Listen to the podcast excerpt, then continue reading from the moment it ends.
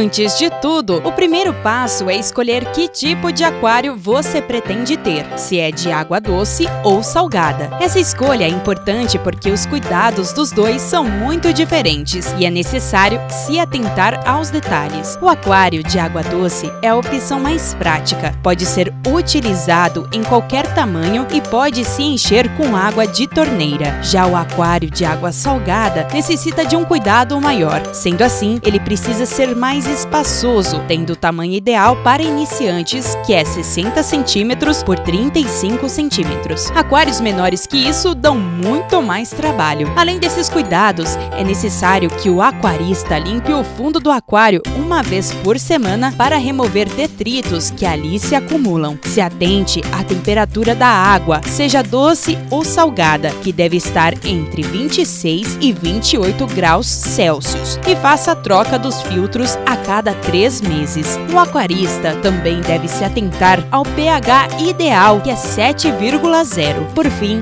é importante lembrar que os peixes normalmente vivem em cardume. Sendo assim, ao comprar seu amiguinho nadador, adquira entre 6 a 8 peixes da mesma espécie. Eu sou Isabela Machado e a gente volta a se falar no próximo Momento Pet.